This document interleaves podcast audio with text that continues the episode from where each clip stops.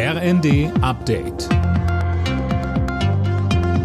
Stündlich neu. Auf den Punkt informiert. Ich bin Linda Bachmann. Guten Tag.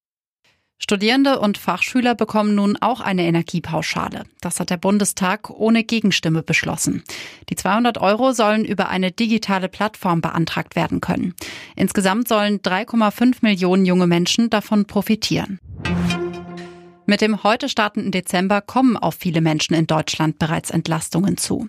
Gas- und Fernwärmekunden müssen zum Beispiel diesen Monat keinen Abschlag zahlen. Jana Klonikowski. Ja, denn die Dezember-Abschlagszahlung übernimmt ja der Bund. Kunden müssen also nichts an ihren Anbieter zahlen oder bekommen das Geld wieder zurück. Außerdem bekommen Rentner diesen Monat eine Energiepauschale von 300 Euro ausgezahlt. Neu im Dezember ist außerdem, dass am Warntag in genau einer Woche zum ersten Mal das sogenannte Cell Broadcast System getestet wird. Da bekommt jeder testweise eine Warn-SMS aufs Handy. Und, anders als in den letzten beiden Jahren, gibt es dieses Jahr zu Silvester kein Böllerverbot.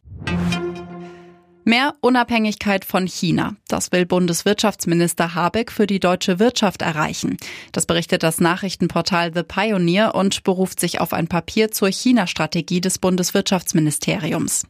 Demnach sollen unter anderem deutsche Investitionen in chinesische Firmen stärker geprüft und keine Entwicklungskredite mehr an China vergeben werden.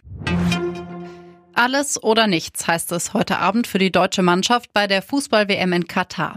Im letzten Vorrundenspiel muss gegen Costa Rica ein Sieg her, um überhaupt Chancen aufs Achtelfinale zu haben. Fabian Hoffmann. Ja, sonst geht es wie schon 2018 direkt nach der Gruppenphase wieder nach Hause. Neben dem Sieg kommt es auch noch darauf an, wie parallel Japan und Spanien spielen. Und nicht nur Gruppe E ist im Einsatz, sondern auch Gruppe F. Kroatien bekommt es mit den bislang wenig überzeugenden Belgiern zu tun. Die überraschend starken Marokkaner spielen gegen Kanada, das bereits ausgeschieden ausgeschieden ist. Kroatien und Marokko reicht je ein Remis fürs Achtelfinale. Alle Nachrichten auf rnd.de